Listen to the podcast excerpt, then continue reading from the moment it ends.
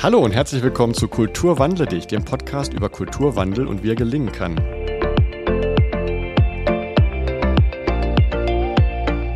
Mein Name ist Markus Schaper, wir sind in der zweiten Staffel und in dieser Staffel geht es um das Thema Female Leadership.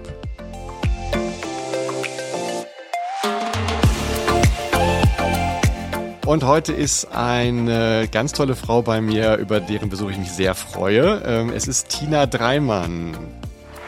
Hallo Tina. Hallo Markus, ich freue mich, dass ich bei dir sein darf. Danke, dass wir gemeinsam Zeit gefunden haben und dass du diese Zeit nimmst. Ist mir ein Vergnügen. Gerade bei diesen äh, wichtigen und bewegenden Themen bin ich gerne bei dir. Das stimmt. Es ist ohnehin eine bewegende Zeit äh, these days, ähm, aber umso wichtiger, dass wir auch ähm, die grundlegenden Themen nicht aus den Augen verlieren, wie eben zum Beispiel Female Leaders, Female Leadership und dass wir es schaffen, ähm, in Gesellschaft und Wirtschaft ein bisschen mehr die Weiblichkeit an die Schaltstellen der, ja, der Macht zu bringen, sag ich's mal. ja, also mehr, weniger ist es nicht, oder? Das, was wir vorhaben. So ist es. genau, so ist es. Zunächst mal vielleicht ein paar Worte zu dir. Wer ist Tina Dreimann? Tina hat ein Studium der Kulturwirtschaft und des International Managements in Passau absolviert, später auch Executive-Kurse in Harvard und Warden. Dann während des Studiums auch kurz danach Umweltaktivistin in Costa Rica und Botswana gewesen und ein Praktikum beim Auswärtigen Amt in Neuseeland absolviert. War dann nach dem Studium erstmal Management Consultant bei Bain Company, ähm, dann ein paar Jahre Managerin bei Friend Scout 24 oder Friend Scout 24, glaube ich, wird's genannt. Äh, dann auch Business und Agile Coach bei der Kartenmacherei GmbH bin ich mal besonders gespannt, was das war. Und äh, in 2020 Gründerin der Better Ventures Group und heute Geschäftsführerin. Wow, das ist ja einiges. Und wahrscheinlich habe ich auch noch ein paar Sachen vergessen. da können wir dann, genau, da können wir später drüber eingehen. Jetzt fühle ich mich tatsächlich äh, alt. ich dachte gebauchpinselt. Ich habe viel gemacht. Ähm, ja, ich ja klar, du hast viel gemacht. Aber ich, macht nicht jeder von uns viel. Es ist, äh, es ist doch immer eine Frage, wie man das dann auch darstellt und für sich selbst auch positioniert. Was, was würdest du sagen, ist das, äh, das Besondere an deinem Leben bisher? Hm, das Besondere an meinem Leben ist, äh, kann ich gar nicht auf einen Nenner bringen. Ich glaube, das Wichtigste ist zu sagen, dass ich mein Leben sehr genieße. Ich gebe ihm zehn von zehn Punkte. Ich habe mal schon, also erstes während ich 16 war, bin ich äh, in den USA gewesen und da habe ich mir schon dieses Motto geklaut, um, ähm, you're the author of your own life story. Mhm. Also du bist der Autor deines Lebens. Und habe mir immer gesagt, I love my life and my life loves me back. In dem Sinne ähm, bin ich immer positiv äh, und auch in den größten Tiefen äh, immer mit dem Glas halb voll durch die Welt gelaufen. Ich glaube, das, das macht auch mich aus, diese Dankbarkeit ne, für das, was ich habe ähm, und dafür ein sehr zufriedener und glücklicher Mensch zu sein, der gleichzeitig viel Mut und Kraft hat, Dinge zu bewegen. Wow, jetzt hast du hier schon gleich so ein paar Weisheiten rausgehauen, gleich am Anfang des Podcasts. Dabei sind wir doch noch gar nicht richtig eingestiegen. Es gibt nämlich zum Warmwerden so eine kleine Rubrik. Ähm, drei Fragen zum Warmwerden und einen Bonus. Den würde ich dir ganz gerne nochmal ähm, unterschieben, wenn es okay ist. Mhm. Mhm. Unbedingt. Okay. Ähm, die erste Frage, an wie vielen Tagen letzte Woche hast du über das Thema Female Leadership gesprochen? Hm, gar nicht. Hast du Urlaub? Oder ist das Thema nicht so Nein, ähm, generell ist mir das Thema Responsible Leadership ähm, viel wichtiger und mhm. Frauen sind ein wichtiger Teil davon. Ich habe aber gerade erst vor einer Stunde mit meiner Mitarbeiterin Selina gesprochen, die bei uns im positiven Development-Prozess ist, weil sie gut ist. Mhm. Und äh, wir arbeiten gerade an Leadership-Themen. Und sie ist eine Frau. Ja. Und es äh, ist mir ein großes Vergnügen, sie ähm, zu unterstützen ja, und meine, zu begleiten. Gute Leadership unterscheidet nicht zwischen Männern und Frauen, sondern nur zwischen gut und schlecht. Genau. Worüber konntest du die letzte Woche herzlich lachen? Worüber konnte ich herzlich lachen über mich selber? Ähm, ich, ich schaffe es, wenn ich äh, vertieft bin in meiner Arbeit, äh, die mir sehr viel Spaß macht, auch manchmal die Welt zu vergessen. Und dann bin ich mal wieder im Zug hängen geblieben und zu weit gefahren. wie, wie weit bist du zu weit gefahren? Ja, zum Glück nur eine Station und es war nicht zu schlimm, aber es ist äh, immer ganz witzig, wenn ich merke, so Und es ist nicht das erste Mal, dass mir passiert ist. Deswegen, deswegen musste ich besonders über mich selber lachen. Mhm. Also wenn du dann den nächsten Bahnhof nach deinem Hauptbahnhof genauso gut kennst wie ersteren, dann ist, dann, dann müsstest du vielleicht mal über einen Wecker nachdenken. Also. Wen wünschst du dir zu dieser Folge in den ZuhörerInnenkreis? Hm. Nicht eine Person, aber vor allem die nächste Generation an Führungskräften, egal ob Männer oder Frauen, mhm. ähm, weil ich viele Dinge, die wichtig sind, glaube ich, auch erst in meinem späteren Leben gelernt habe. Okay, also liebe Generation Z, wenn ich das so sagen darf, ähm, wenn ihr Ambitionen habt, Führungsverantwortung zu übernehmen, dann seid ihr hier genau richtig. Und alle anderen, ihr seid auch richtig. Warum? Weil wir jetzt was ganz Spannendes machen. Jetzt machen wir die tiefenpsychologische Schublade mit dir. Die funktioniert so, ich lese dir jeweils zwei Begriffe vor und würde dich mhm. bitten, ganz spontan mit den zu nennen, den du präferierst. Mhm. Okay? Morgens als Warmgetränk, lieber Tee oder Kaffee? Kaffee. Am Wochenende lieber ans Meer oder in die Berge? Beides. Bergsee oder, oder, oder Helgoland? Was ist? Sag nochmal Helgoland, oder? Äh, Bergsee. Bergsee. Der Berg, okay. okay. Als Haustier, liebe Katze oder Hund? Hund. Die Musik lieber von Vinyl oder aus dem Streaming? Streaming. Und später leben lieber in der Stadt oder auf dem Land? Land. Land. Bist du jetzt auch auf dem Land? Ja. Okay, und da möchtest du bleiben? Da möchte ich bleiben, ja. Sehr schön. Sehr schön. Ich bin ein naturnaher Mensch. Du bist, ja, du bist ein naturnaher Mensch und das kann man auch an deinem Werdegang sehen. Ich fand das ja sehr, sehr spannend, ähm, dass du auf der einen Seite Wirtschaft studiert hast und aber auf der anderen Seite eben dich auch sehr stark in Umweltaktivitäten äh, betätigt hast äh, und dabei auch gut rumgekommen bist. Ähm, magst du uns mal von einem dieser Reisen erzählen, ähm, was, was dich dazu bewogen hat, jetzt wirklich weit wegzufahren und ähm, dort ja helfen, die, die Umwelt zu schützen? Mhm. Ähm, das äh, erstmal das Privileg ist, tun zu können. Ich glaube, wir sind alle sehr privilegiert, wenn wir überhaupt die Möglichkeit haben, sowas zu machen. Und ich hatte das Glück, tolle Eltern zu haben, die mich mit 16 schon ins Ausland gehen lassen haben und mich unterstützt haben. Und dieses eine Jahr in den USA hat in mir wahnsinnig viel ausgelöst, insbesondere diese Neugier an anderen Menschen, das Verständnis, dass es unterschiedliche Perspektiven gibt. Und das war der Grund dafür, dass ich Kulturwirtschaft studiert habe. Ne? Also mhm. mit diesem Bewusstsein, da komme ich auch wieder raus. Mhm. Ähm, und das dann auch durch die Prägung mit äh, auf dem Land aufgewachsen zu sein, gab es natürlich nichts Besseres, als in meinem Studium dann ein Auslandspraktikum auch mit äh, Schildkröten zu machen. Und äh, da, da bin ich heute noch dankbar für. Ähm, um, um das auch zu erzählen, mir hat sich das angefühlt, erstens krass, weil es ist natürlich, das erste Mal war ich dann der komplette Exot, so als, als weiße, blonde Frau ne, und in der Stadt gearbeitet, mit dem Bus gefahren. Ähm, ich habe gemerkt, wie, wie es ist, wenn man anders ist. Mhm. Und auch in einem Land zu leben, das gefährlich ist, ne, wo man nach äh, 18 Uhr, wenn es dunkel ist, dann nicht mehr auf die Straßen gehen darf. Also da auch wieder wahnsinnig viel gelernt und gleichzeitig war es wunderschön, weil ich beim ähm, Schildkrötenprojekt auf einer Pritsche am Strand geschlafen habe, ne, also sogar unter den Sternen mit meinem Schlafsack mhm. und nachts dann dort Patrouille gelaufen bin. Es war so ein vier Kilometer langer Sandstrand, ähm, fast schon so wie bei Leonardo DiCaprio on the Beach. Ne? Du läufst dann über ähm, Dinge, die, die leuchten und die Sterne sind da und habe Schildkröteneier eingesammelt und in, in Nester gebracht. Mhm. Das war jetzt in Costa Rica, ne? Ähm, das war in Costa Rica. Was, was hat dir dieses Land, du hast ja gesagt, es ist auch durchaus gefährlich. Was, zeichnet dieses Land aus und was hat das mit dir gemacht? Die, die Natur, die Lebensfreude, ähm, also, und tatsächlich die Tatsache, dass, dass es eine komplett andere Kultur ist, ne? also im Sinne von Machismo, ähm, ich habe gemerkt, dass es nicht immer gut ist äh, zu lächeln. Ne? Also ich musste auch lernen, wieder mich zu verändern, eine ganz andere Rolle einzunehmen, ähm, um dort sicher zu sein. Und was hat es mit mir gemacht?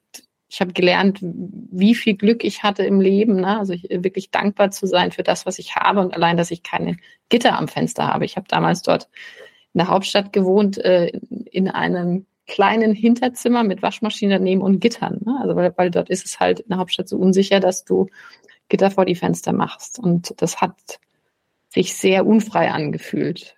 Mhm. Ja, also und, äh, es gibt ja. drei Dinge, die die Menschen motivieren. Das sind äh, Autonomy, Purpose und Mastery. Und Autonomie, diese Freiheit, hatte ich dort nicht immer. Und das andere ist, äh, das ist noch wichtiger tatsächlich, ist die Erkenntnis, dass wir als Menschen unsere Welt kaputt machen. Ähm, ich hatte auch Erdkunde-Leistungskurs, ähm, habe dann natürlich von Treibhausgasen gelernt. Das ist jetzt über ähm, 25 Jahre her. Und dann beim Schildkrötenprojekt, nachts war es wunderschön und tagsüber musste ich die verkochten Schildkröteneier wieder aus dem Sand ausgraben, ähm, weil es damals schon einer der heißesten Sommer war, die es je gegeben hat. Ne? Also wir haben damals den Klimawandel schon gehabt. Mhm. Und ich hatte dann eine hohe Sensibilität, Sensibilität schon für Mist, irgendwas machen wir falsch. Ne? Und das ist unsere Welt und wir brauchen sie, um weiter zu existieren als Menschen. Kommt man da auch ganz nah an die Schildkröten ran? Ja. Wie war deine, wie war deine erste Begegnung?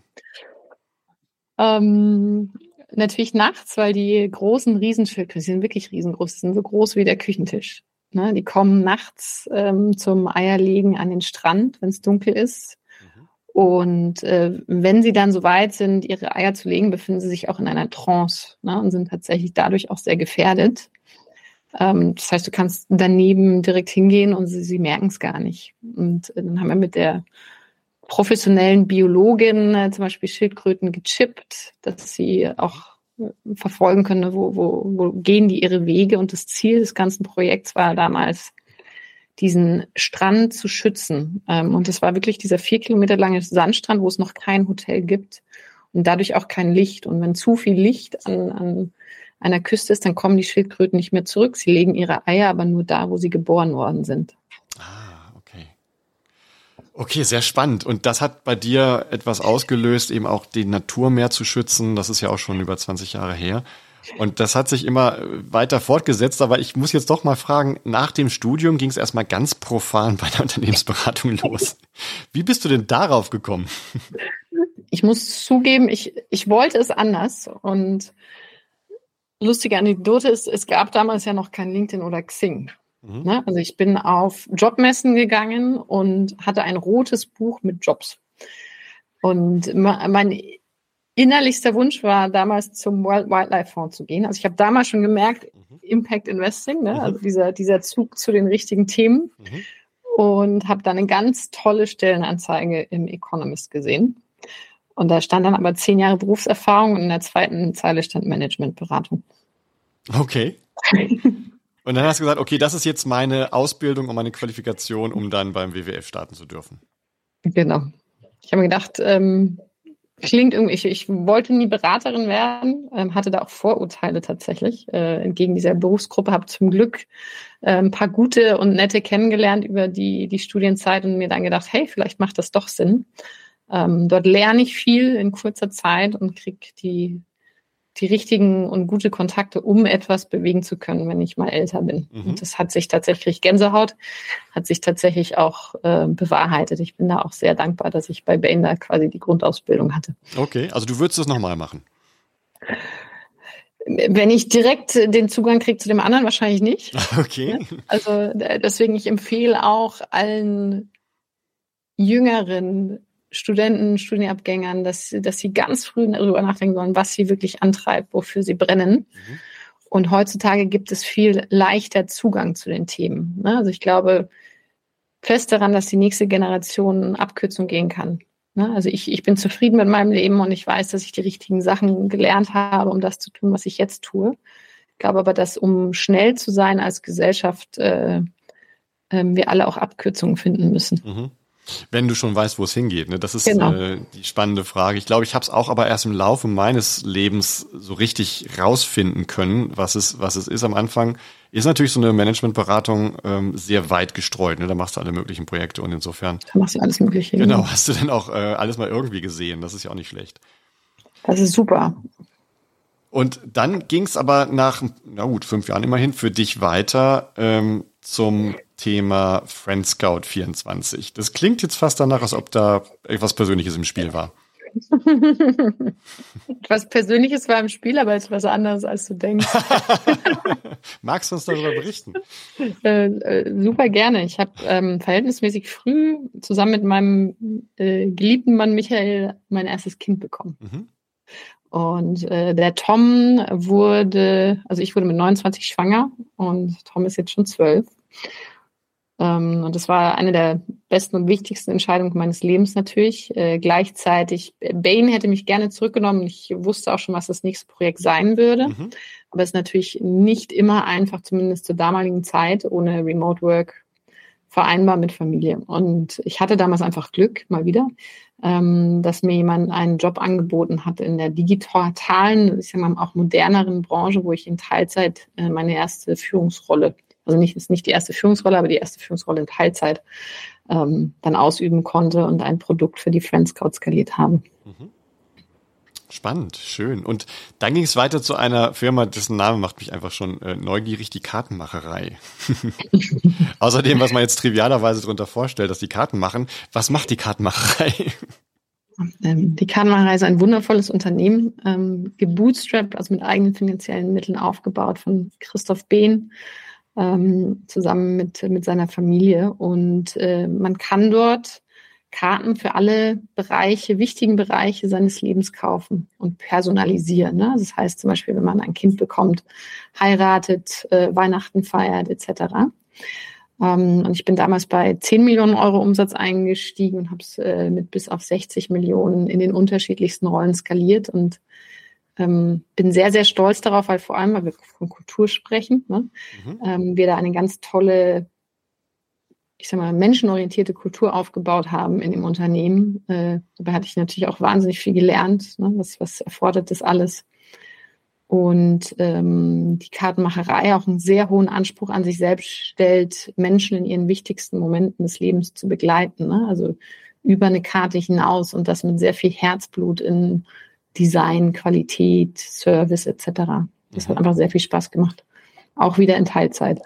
Als Designer lernst du dann was von deinen Kunden, ja. was gerade umtreibt und was da gerade passiert? Ja, das ja, weil du, du, du siehst natürlich wahnsinnig viel. Ähm, du bist in Kontakt mit den Kunden und du begleitest sie in den wichtigsten Momenten. Und das Wichtigste heißt halt Hochzeit, das heißt aber auch Trauerfälle. Ne? Mhm. Das heißt, das ist ein sehr, sehr persönliches ähm, Geschäftsmodell. Gibt es da noch Fälle, die dir in besonderer Erinnerung geblieben sind? Eine, eine äh, das ist jetzt aber intern, was aber auch das Persönliche zeigt und äh, dass es nicht mehr die Beratung war. Wir hatten ein Strategie-Meeting zu Risikomanagement ähm, und da war ich noch recht neu in der Firma. Und äh, die Geschäftsführung, mit der ich dieses Meeting hatte, es war Sommer, haben sich ihre, hatten Flips, Flipflops an, beziehungsweise haben ihre, ihre Schuhe ausgezogen, waren barfuß. Mhm.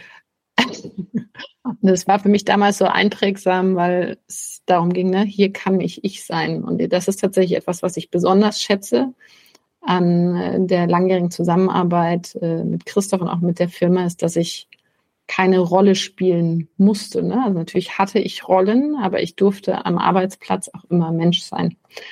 Ähm, Tränen sind keine Schwäche, ähm, Hunde sind dabei. Mhm.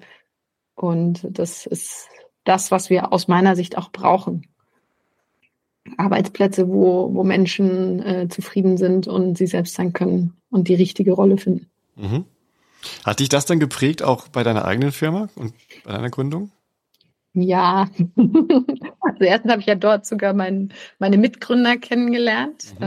ähm, Christoph Behn und Cedric Duvinage. Und zweitens, ähm, also Better Ventures ist gegründet für Impact und Impact hat für mich zwei Dimensionen. Das eine ist natürlich, was machen die Startups, in die wir investieren? Also Emissionsbindung, Alternative Plastic, Gesundheits-Apps. Ne? Also das ist die eine Dimension des Impacts. Die andere ist aber das Wie. Also wie baut man ein Unternehmen auf? Mhm. Ähm, und das ist eine enormer Impact-Hebel, den viele gar nicht so auf dem Schirm haben. Aber wir als Führungskräfte, Unternehmer, Unternehmerinnen bieten ja einen Raum für Menschen. Also nicht nur Raum, sondern auch die Lebensgrundlage. Und die Frage, wie man diesen gestaltet, diesen Raum, welche Strukturen es gibt, ähm, wie man mit den Menschen umgeht, ist ein riesengroßer Aspekt für unsere Gesellschaft. Mhm. Dann ja, hast du schon eben genannt, in 2020 hast du Better Ventures gegründet. Äh, das ist ja auch ein mutiger Schritt aus der ja, Teilzeit Angestellten-Situation heraus, dann in das volle Risiko zu gehen. Was ist dir da durch den Kopf gegangen? Uh, ganz, ganz viel, weil in der Zeit war wahnsinnig viel los. Mhm. Ähm, aber um nochmal einen Schritt zurückzugehen und auch an, an die neue Generation. Ich hatte das Glück, dass ich, obwohl ich diesen tollen Job hatte bei der Kartmacherei, viel bewegen konnte, ähm, im Sinne von New Work, Arbeitgeber für Frauen etc., war ich trotzdem so alle paar Monate ähm, unzufrieden, will ich es nicht nennen, aber restless, wie sagt man da auf Deutsch, also so, so ungeduldig. Mhm. Und habe mich auch immer wieder daran erinnert, ähm, ich wollte doch einfach mit 23 mal die Welt retten. Ne? Und mhm. äh, was ist aus mir geworden? Und ja, ich habe jetzt die Mutterrolle und einen tollen Job, äh, wo ich Führungsverantwortung habe, aber da ist doch noch mehr. Ne? Mhm. Und ich hatte damals das Glück, einen ganz tollen Fragen, ähm, Katalog will ich ihn gar nicht nennen, das sind nur fünf Fragen, von David Randall zu finden, die überhaupt nichts mit dem Job zu tun haben. Und da stand, What are you addicted to? What do you need? What can't you live without? Mhm. What do you do too much, too often and for too long? And how can you build on your addiction and become the best? Und ich habe es gerade vor mir, bei mir stand damals in 2018 Build a Thriving Network of Eco Ventures. Ähm, warum? Ich bin Generalistin, ich habe die Führungserfahrung, die Startup-Erfahrung und das Herz für die Themen. Und ich habe mir damals so eine Liste geschrieben, wie komme ich denn dahin? Und dann war Schritt eins war wieder selber gründen. Ähm, und diesmal für, für Planeten und Tiere. Und dann, wenn ich damit erfolgreich und reich geworden bin, dann kann ich in Eco-Startups investieren. Und ich habe wieder mal Glück. also einfach äh, gerade beides gleichzeitig passiert mit Better Ventures. Und ich glaube, der wichtigste Rat dazu ist, Klarheit zu haben, wo man hin will und sich auch damit wirklich auseinanderzusetzen, für welche Themen man brennt. Also das war mein Schlüssel, weil als ich das wusste, so, okay, da will ich hin, dann konnte ich auch meine Entscheidung danach ausrichten. Und die erste wichtige Entscheidung war, dass ich ähm, statt CPO zu werden, mich entschieden habe, nee, ich baue lieber mit neue Ventures und habe zusammen mit Christoph und Cedric ähm, Company Builder um die Kartmacherei mit aufgebaut. Und ähm, dadurch ist dann später Better Ventures entstanden. Mhm.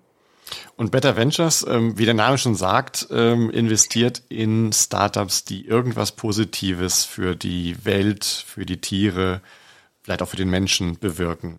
Genau. Was ist da, was ist da euer Kriterium? Ähm, also Investoren hast du immer multiple Kriterien. Also wir haben eine, eine Kriterienliste an über 60 Themen. Mhm.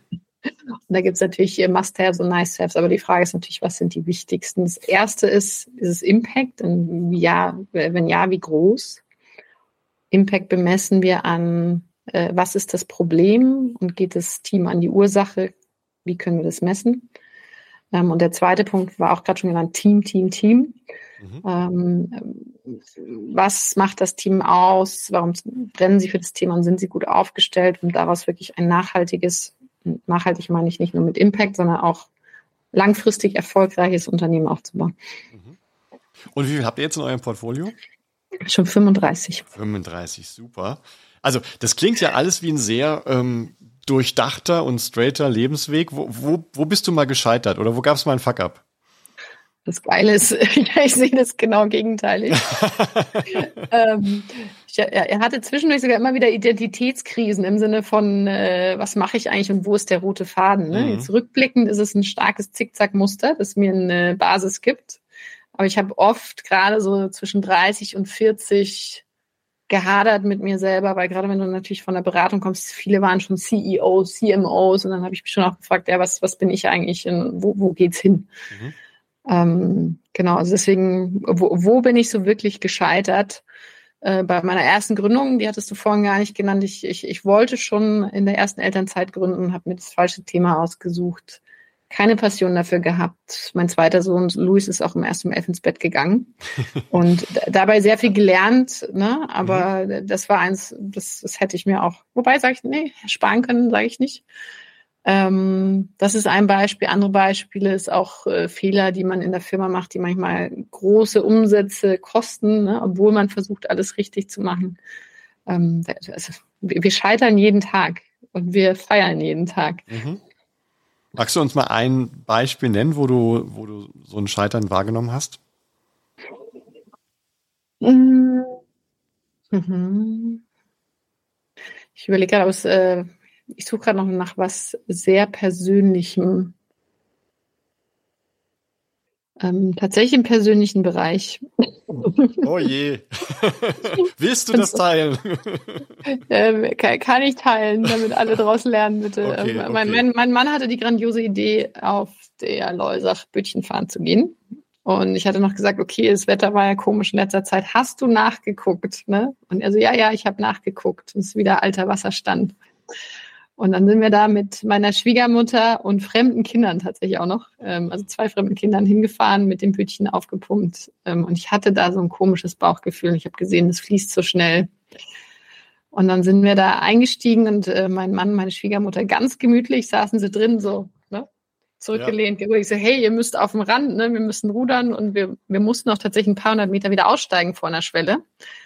Und dann aus, an dieser Schwelle ähm, sind wir nicht rausgekommen. Wir wurden immer wieder weggerissen, weggespült. Äh, ein Kind ist rausgefallen. Ich bin hinterhergesprungen. Ähm, und wir sind dann kurz vor knapp noch wieder rausgekommen, ähm, aber auf eine krasse Art und Weise. Ich hing da wirklich mit dem Bauch an einem ähm, Baumstamm, ähm, sehe noch meine Schwiegermutter vor mir, wie sie halt gegen Strom schwimmt, äh, panisch. Wow. Wow, ne? Also das heißt, ich hätte wegen weil ich nicht auf mein Bauchgefühl, und dieses Bauchgefühl kommt ja aus mhm. Erfahrung. Ne? Also ja. ich war schon Raf Raften öfters in meinem Leben. Ich habe nicht drauf gehört und habe damit äh, die wichtigsten Leben in meinem Menschen riskiert. Ja, aufs Bauchgefühl hören. Genau, und ich habe mich die wichtigsten Leben in meinem Menschen, die wichtigsten Menschen in meinem Leben. Ja, wir sind jetzt in einem emotionalen Moment, das ist ganz normal, dass da die Sprache manchmal ein bisschen rückwärts läuft. Ähm, äh, hast du das, hast du den Film deines Lebens gesehen in dem Moment? Ähm, nee, aber mir war es nicht kalt. Und das war krass. Also eiskaltes mhm. Wasser, aber du, du, hat mein Mann danach auch festgestellt, ne, du bist dann so im Funktionsmodus. Ja. Ähm, in so Grenzmomenten dass, reagiert dass der, Körper, Körper total ähm, spannend, ne? dass die Gefühle ja. weggeblendet werden. Ja, ja. Das, das, Süße war die, die Mitfahrerin aus der anderen Familie, die danach gesagt hat, das war keine gute Idee. ja. Kinder können sehr ehrlich sein. Passt, ja, ja, genau. Und andere Themen sind ähm, noch aus der Kartenmacherei mal einen großen Relaunch gemacht und dafür war sogar das Risk Management Meeting. Mhm und äh, den ersten Launch im kleinsten Land gemacht, um eben sicherzustellen, dass wir da nichts falsch machen. Und trotzdem gab es Einbrüche. Ne? Also ich habe es dann zum Glück gesehen, ich war verantwortlich für und es ist was passiert, aber bis wir diese Nadel im Heuhaufen gefunden hatten. Und der Deutschland-Launch hat dann geklappt, aber da, da haben wir so einiges versenkt, obwohl wir wirklich uns so bemüht haben, das gut hinzukriegen, den Frontend-Relaunch. Mhm. Was ist so dein Learning da, dabei? Äh, dass Fehler keine Fehler sind, sondern wir daraus lernen. Ich versuche das auch meinen Kindern jeden Tag zu sagen, ähm, weil ich hatte tatsächlich als Kind eine Fehleraversion und diese rote Stift, das wollte ich mir mal gar nicht anschauen. was, was habe ich hier falsch gemacht, will ich gar nicht sehen, was ich falsch gemacht habe. Ne? Ähm, und dieses äh, School of Life und jeder Fehler ist eine Möglichkeit, daraus wieder zu wachsen und zu lernen. Und es ist auch nichts Schlimmes, weil sie passieren uns jeden Tag und es gibt die geilsten Innovationen und Geschäftsideen die aus Fehlern passiert sind. Also ein mhm. ganz tolles Beispiel ist, es gibt einen Schaum, der Öl bindet. Ne? Zum Beispiel, wenn es äh, mhm. Öldesaster ähm, gibt. Und der ist nur entstanden, weil mal ein ähm, Produktverantwortlicher von Autolack, glaube ich, war es, die ganze Combo falsch eingestellt hat. Ne, und dann eine große Masse an einem fehlerhaften Produkt produziert hat, was sehr viel gekostet hat. Und zum Glück hatte dann dieses Produkt plötzlich andere Eigenschaften, die auch sinnvoll waren. Mhm. Bist du eher so ein Typ Fehler vermeiden oder lieber Fehler machen und daraus lernen? Beides. Also ich, ich vermeide sie sehr, sehr gerne und ich versuche sie zu vermeiden. Ähm, also ich versuche kleine Fehler zu machen um daraus zu lernen. Und gleichzeitig weiß ich, wir machen immer Fehler. Das heißt, ich kann sie nicht vermeiden. Und genau. Äh, dann, wenn sie mal wieder passieren und ich mich sowas von über mich selber ärgere, dass ich dann lieber gucke, ne, ähm, was nehme ich denn daraus mit? Und dann auch wieder abschütteln und äh, Krönchen aufsetzen, weiterlaufen. Was habt ihr für eine Fehlerkultur bei euch in der Firma? Ähm, eine bewusste, würde ich mal sagen. Ähm, erstens, wir haben tatsächlich einen Kanal auf Slack, der heißt Genius, wo wir jeder aus der Firma immer mal wieder Fehler teilt.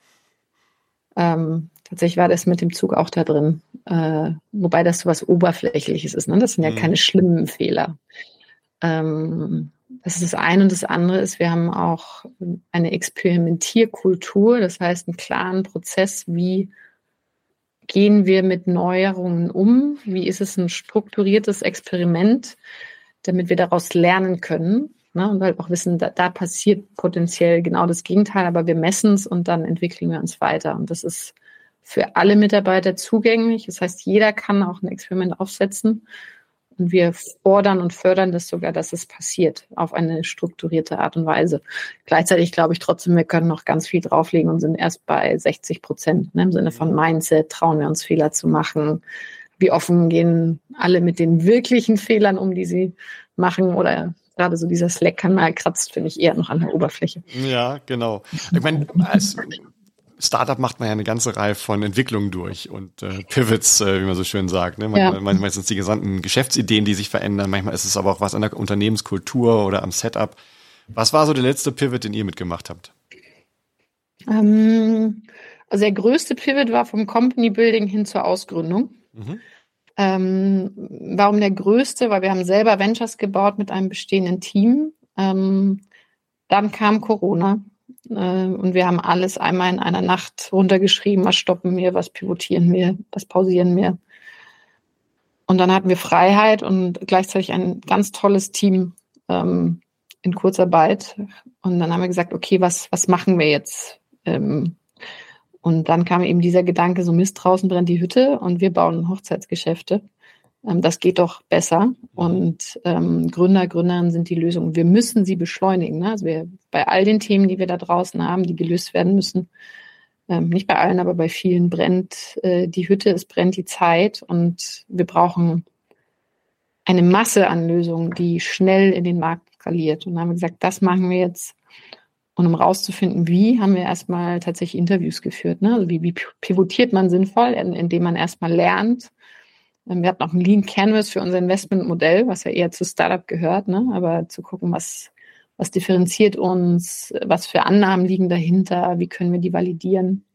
Und dann sind wir von Company Builder zu Impact Angel Club und Investoren geworden. Und das war eine wahnsinnig wilde Zeit. Mhm. Das heißt, ihr unterstützt jetzt, also relativ klassisch, ähm, mit einer Gruppe von Business Angel andere Gründerinnen und Gründer, die eine gute Idee haben für ein Better Venture mhm. ähm, und, und helft denen dabei, äh, möglichst schnell zu wachsen und erfolgreich zu werden. Genau. Und ähm, welche ähm, weiteren Entwicklungsstufen wünschst du dir jetzt für Better Ventures? Hm. Uh, all the way to the moon. Um, Also unsere Mission ist es, Europas stärkstes Ökosystem für Impact Startups zu werden. Na, das, äh, ich sage jetzt bewusst nicht Investoren, sondern wir haben eine ganz starke Überzeugung, dass das Netzwerk den Unterschied macht. Also jetzt allein haben wir über 70 ähm, erfolgreiche Unternehmer, Unternehmerinnen in unserer Gruppe, die Angel-Investoren sind. Und da steckt so viel Wissen und Kraft drin. Ähm, deswegen auch der nächste kleine Schritt, den wir jetzt machen, wir haben einen Head of Engineering eingestellt, damit wir mit Tech wirklich auch diese Gruppendynamiken noch stärken. Mhm. Ähm, weil das ist das, was uns differenziert, diese, diese starke Gruppe ähm, und die Community und die Verbindungen, die dazwischen liegen. zusätzlich auch mit den Gründern, ähm, die auch schon über 100 Leute sind. Und dann der zweite Aspekt, und der zahlt genau darauf aus, ist tatsächlich Community Building, also ganz bewusste Stärkung dieser Gruppe. Und da arbeite ich gerade mit einem Community Canvas, also auch Business Model, jetzt Community Canvas, ne, also sehr strukturiertes Arbeiten im Sinne von, was, was machen wir schon gut als Better Ventures und wo können wir noch nachlegen, um dieses System zu stärken. Mhm. Und inwieweit ist das, was ihr oder auch was du lebst ähm, im Sinne von Leadership, hat das, hat das weibliche Attribute? Hm. Mhm. Ich habe eine Tasse von Ruth Bader Ginsburg, da, da, steht drauf, Women belong in all the places where decisions are being made. Mhm. ähm, das heißt, es ist eine sehr emotionales, eine sehr emotionale Thematik, weil ich habe damals, als wir in diesem Pivot waren, tatsächlich auch überlegt, will ich denn wirklich Investorin werden? Na, so, okay, das sind vier Prozent Partnerinnen in Deutschland. Das ist noch schlimmer als damals bei Bain. Mhm. Und ich wusste, auf was ich mich da einlasse. Ne? Und ich mag Männer, möchte ich noch dazu sagen. ich bin, bin keine Emanze. Ähm, das heißt, das war so erstmal die, okay, will ich das denn wirklich nochmal, ähm, so ein männlich geprägtes Umfeld und dann aber zu sehen, da ist niemand und ich will wirken, war so, okay, ja, ich muss. Ne? Also wenn, wenn die Tina, die rückwärts vom Trapez springt, das nicht macht, wer macht das denn dann? Das heißt, es ist ein sehr, also tatsächlich auch ein Frauenthema, ähm, das mich bewegt, dass ich in die Branche aktiv reingehe und das bin stolz drauf und wünsche mir, dass es noch mehr von uns gibt, weil jedes Investment ist wie so ein Wahlschein für die Zukunft. Und äh, Frauenthema auch. Ich, ich beobachte, dass es gerade in Impact-Fonds einen höheren Frauenanteil gibt. Mhm. Das heißt, so dieses gesamtheitliche Denken, und auch Fürsorge für, für die Menschheit und den Planeten, das Bewusstsein dafür, das sehe ich auch in vielen Männern, aber das Gefühl, dass es etwas ist, was, was Frauen noch, noch inhärenter potenziell mitbringen. Mhm. Wie ist mein Schubladen auf. ja, ja, natürlich ist es immer ein bisschen black and white und äh, es gibt gute Führung in jedem äh, jede Art von Gender, das ist, glaube ich, auch klar. Aber manchmal gibt es ja Dinge, die, die etwas häufiger passieren. Mhm. ähm, und ja. diese Patterns. Äh, habt ihr das Gefühl, dass äh, bei den, bei den Investorinnen, äh, dass Investorinnen anders über Startups nachdenken als Investoren, also männliche? Mm, gar nicht unbedingt, würde ich sagen. Also ich, ich befasse mich ja so mit so vielen Investoren und Investorinnen, ne, allein 70 bei uns im Club und es mhm. ist so herrlich divers. Und das ist für mich gar nicht so genderabhängig, sondern tatsächlich auch vor allem Persönlichkeitstyp, Erfahrung etc. Ne, es gibt manche, die, die gucken nur aufs Team, es gibt andere, die gucken sich die Technik an. Und das ist gerade diese Vielfalt aus meiner Sicht, die uns auch, auch stark macht. Das heißt, auch als Frauen gucken wir uns die Investmentkriterien an, wir gucken uns uns Teams an und Gleichzeitig kann auch sagen, ne, Auxo zum Beispiel liegt einen sehr starken Aspekt auf, wie kann ich mental unterstützen. Aber das äh, macht auch V-Venture. Ne? Ähm, mhm. Ich glaube, wir müssen noch einmal kurz mit, mit Stereotypen aufräumen. Ähm, äh, ne, also ich, ich bin ja Kulturwirtin und denke ungern in Schubladen. Gleichzeitig weiß ich, dass wir das brauchen für unser Gehirn. Und natürlich gibt es Attribute, in Führungskräften, die stärker Männern zugeschrieben werden und es gibt Attribute, die stärker Frauen zugeschrieben ähm, werden. Und ich wünsche mir, dass wir alles vereinen. Das ist tatsächlich so mein, mein Wunsch und ich habe tatsächlich auch durch Ausbildung gelernt, äh, die männlichen Attribute zu nutzen. Also ähm, Durchsetzungsstärke, Mut, ähm, auch mal aggressiv etwas zu machen mhm. und gleichzeitig bringe ich aber natürlicherweise auch Empathie, Mitgefühl, Menschlichkeit mit. Und das, was uns alle als Führungskräfte stark macht, ist, wenn wir alles, also wenn wir das Repertoire haben, also einen Blumenstrauß an Fähigkeiten. Es ist ja die Vielfalt der menschlichen Natur, die uns stark macht. Ja. Und ich muss auch zugeben, ich äh, komme aus einer sehr eindimensionalen Sichtweise auf Führung. Ich habe mir vorher noch Gedanken gemacht. Mhm. Und am Anfang meiner, in Anführungsstrichen, Karriere ähm, war das noch sehr so ein, okay, führen heißt Mitarbeiterverantwortung und ich kann delegieren und Feedback geben. Ne? Also das ist so der, der erste Schritt, wo, wo viele sich hinbewegen. Und ich befürchte, dass diese falsche Sicht von Führung vor allem aus unserer Schule kommen, weil da steht einer vorne und sagt dir, was du zu tun hast und du musst es machen. Mhm. Das, Schrecklichste, was man eigentlich lernen kann, ist, dass der vorne immer recht hat. Und da wieder rauszukommen, ne, aus dieser hierarchischen Sichtweise hin zu jeder hat Führungsverantwortung. Ich bin überzeugt, jeder führt täglich. Ne? Also wir führen Diskussionen, wir überzeugen Menschen, wir treffen Entscheidungen hin zu dieser multiplen Sicht, was alles noch zur Führung gehört. Ähm, vor allem auch Responsible Leadership und Self-Leadership ähm, ist eins meiner Lieblingsfelder, wie du merkst. Ja, ja, diese verschiedenen Kreise von Führung äh, sind, glaube ich, sehr, sehr wichtig für, für einen selbst natürlich erstmal, aber auch für Firmen, für Unternehmen, die dann ähm, als Startups, als Investoren oder wie auch immer dann aktiv werden.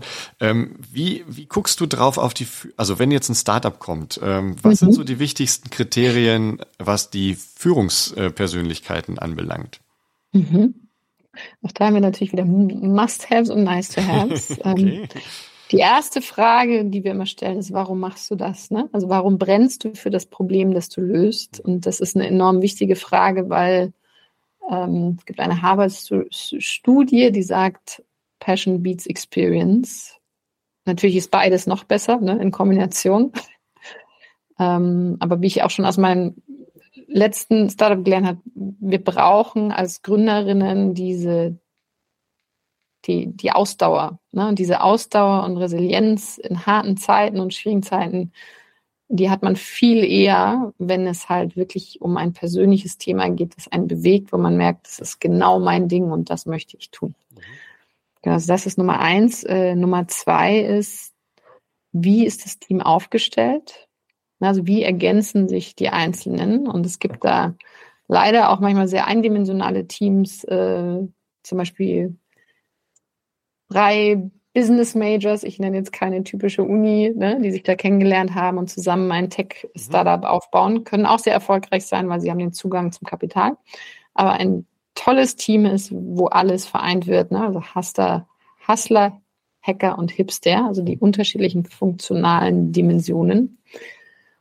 Und wenn das gegeben ist, fehlt trotzdem noch etwas, dass mindestens einer von denen klar kommunizieren kann, ne? also mhm. strukturiert kommunizieren kann, weil am Ende ist es leider auch immer Sales, es ist Verkauf. Du wirst nur das Startup groß machen können, wenn du Kunden überzeugst, wenn du Mitarbeiter überzeugst, mit dir zu arbeiten und potenziell, das muss aber nicht sein, ähm, auch Investoren überzeugst. Ne? Es gibt ja auch tolle Geschäftsmodelle, wo man keine Investoren, Investoren braucht. Mhm. Aber grundsätzlich diese Überzeugungskraft, klar zu kommunizieren, ähm, was, warum, wie, ist enorm wichtig. Und das ist so eine Kombination aus Story, Storytelling und Struktur. Mhm. Kann man das lernen?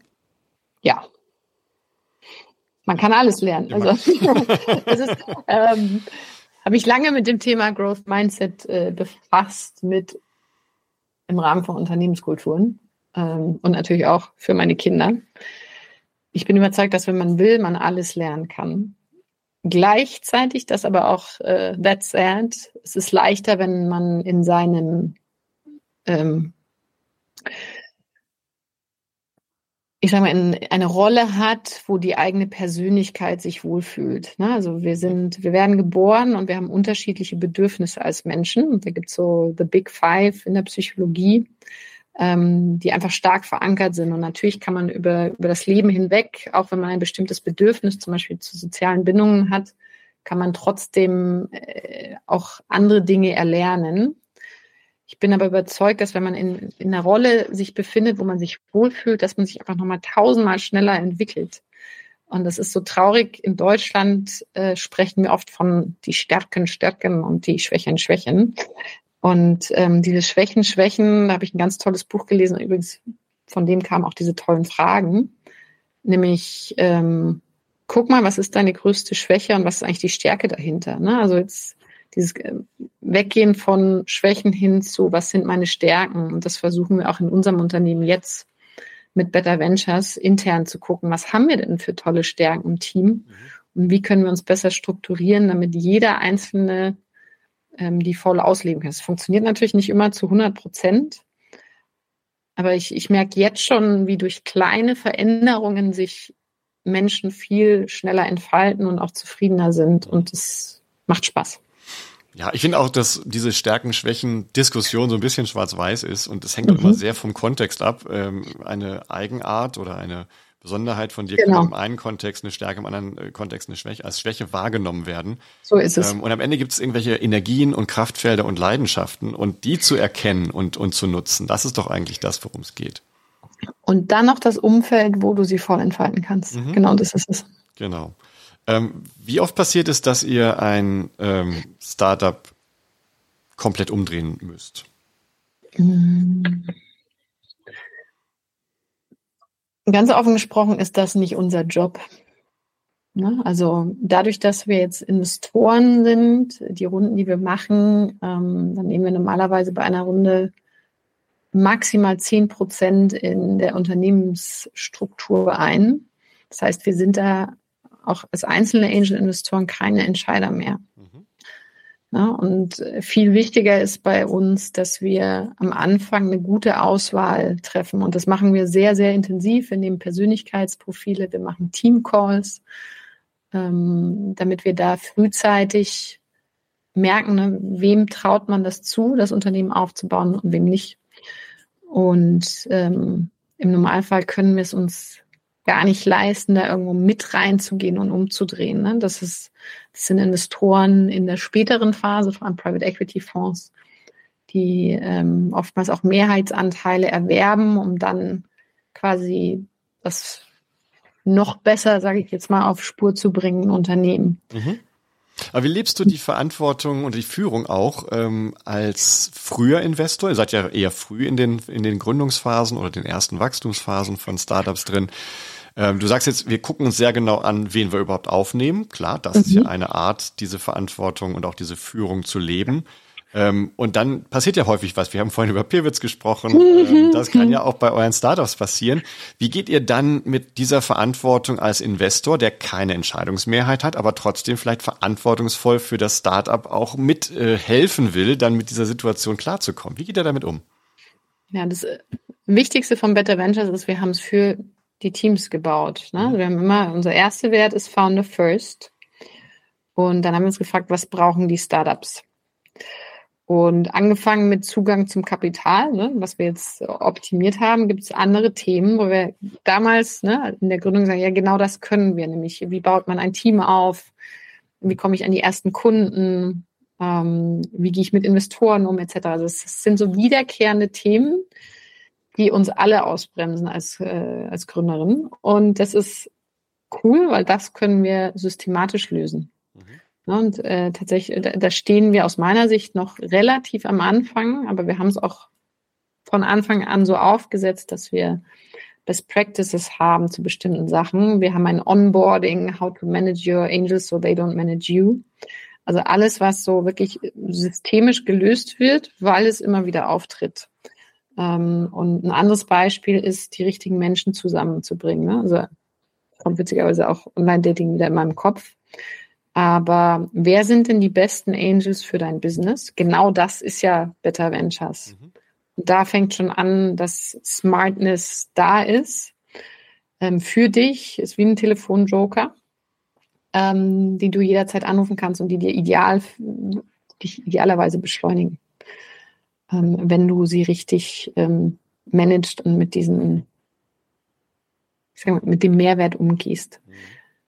Äh, kurz noch eine andere Sache, die mich besonders freut, ist, wir haben kürzlich, äh, weil ich wurde von mehreren Gründern angesprochen, so, hey, äh, Tina, du kennst dich auch mit Leadership aus, äh, können wir da nicht mal was zu machen? Ne? Kannst, kannst du mal mit uns eine Session machen?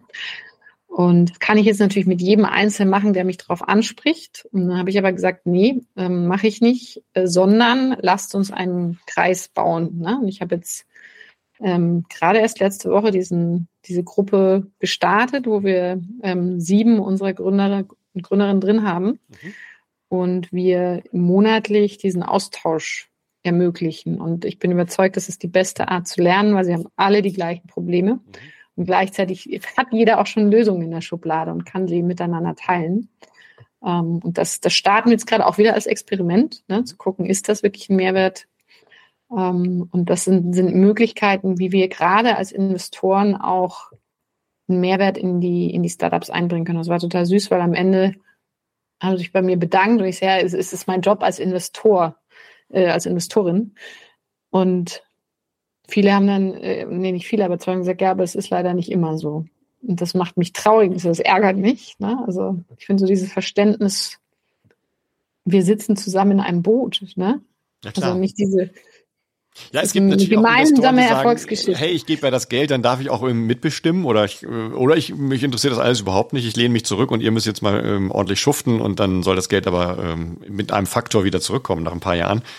Ähm, das, genau, das ja, und die, gibt, die Kombi aus beiden leider. kann noch schlimmer sein. Ja. Die Kombi aus beiden kann noch schlimmer ja, sein. Genau. So, hier, ich habe dir ein bisschen Geld gegeben, deswegen darf ich jetzt bestimmen, ähm, obwohl es noch nicht mal meine, meine Company ist. Ne? Ja, und, und dann sozusagen hinterm Gartenzaun mit äh, Wattebäulchen werfen, ne? das bringt ja auch nichts. jetzt habe ich aber dann noch mal eine Sache. Du hast natürlich jetzt ganz viele Menschen bei dir, die sind schon Gründer oder mhm. kurz davor oder haben es schon gemacht. Ähm, jetzt habe ich eine Statistik gelesen, die mich ein bisschen schockiert hat. Ähm, nur 16 Prozent der Gründer sind weiblich in Deutschland. Mhm. Das weiß nicht, ob die Zahlen sich jetzt irgendwie ein bisschen verschoben haben. Das war vom letzten ja. Jahr oder vorletztes Jahr. Das ist ja frappierend wenig. Ähm, jetzt kann ich mir natürlich vorstellen, dass es viele Gründe gibt, warum eine Frau sagt, ach nee, ich möchte doch lieber hm, Familie oder was auch immer. Ähm, was sagst du denen als, als jemand, der selber ja auch ähm, Familie hat, ähm, das irgendwie managen musste? Was ist so, was ist dein Tipp für diejenigen, die sich noch nicht so ganz trauen? Hm. Ähm Das ist eine gute Frage. Äh, das erste ist Zugang. Also ich wusste im Studium noch gar nicht, dass ich gründen kann. Ganz komisch. Ne? Also es gab irgendwie Managementkurse, aber so das Wort Gründung, obwohl meine Eltern selbstständig waren, mhm. kannte ich gar nicht. Mhm. Also die erste Frage, gibt es da überhaupt Vorbilder? Haben unsere Frauen in Deutschland, ähm, kennen die das Wort überhaupt? Hast ne? du das heißt, bevor man einen Tipp gibt, ist es erstmal ähm, diese Wege aufzuzeigen. Und sonst kann ich nur sagen, ähm, ich kann es jeder Frau empfehlen, weil, also die die Lust drauf hat, würde ich mal sagen, ähm, weil du kannst es, es ist deine Firma, du hast viel mehr Freiheiten zu entscheiden, wann du was wie machst. Und äh, sehr erfüllend. Ne? Das heißt, ähm, es ist gut vereinbar mit, mit Familie. Hattest du oder hast du ein Vorbild? Ich hatte lange keine weiblichen Vorbilder tatsächlich. Ähm, bei Bain damals gab es keine Partnerin in Deutschland und äh, andere Partnerinnen, die Geschichten, die sie erzählt hatten, waren ähm, nicht so inspirierend, wo ich dachte, so will ich mal sein, wenn ich eine Familie habe. Mhm. Ähm, es gibt aber eine Frau, die ich wahnsinnig toll finde, und das ist Joan Goodall, mhm. ne, die in den Wäldern war äh, mit den Schimpansen. Also das war schon immer ein, ein tolles Vorbild für mich. Sie war ein Vorbild für mich, weil sie mutig ist, ähm, die Natur schützt und gleichzeitig kein, kein realer Weg, weil als Nicht-Biologin etc. Ne? Also mhm. Was würdest du machen, wenn du jetzt ein Jahr Zeit geschenkt bekämst ähm, und äh, machen könntest damit, was du willst?